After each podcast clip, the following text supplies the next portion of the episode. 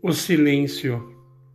O silêncio que se avizinhava ante a sua partida, hoje traça os perfis de uma escuridão horrenda, onde um alguém preso em suas entranhas grita. Nos expõe um grito mudo, um chamado que poucos ouvem, haja visto que não é possível escutá-lo se não libertarmos a alma. Deus Santo, tenho medo daquele que grita. Creio que seja ele o aprisionado.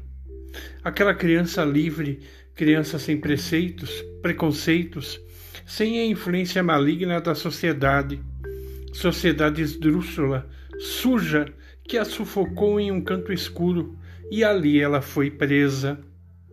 Preso pelos laços obscuros do trabalho infantil que sufocaram suas alegrias, pela ausência inexplicada que matou sua esperança, meu Deus, será que é esta criança que me chama?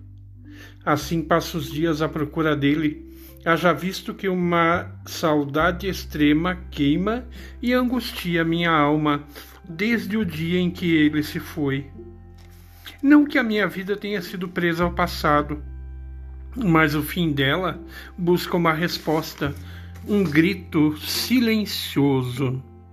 Uma resposta silenciosa que conforta aquela alma trancada em um canto qualquer e explique a ausência, que explique a brutalidade de uma entrada repentina na sociedade supostamente livre.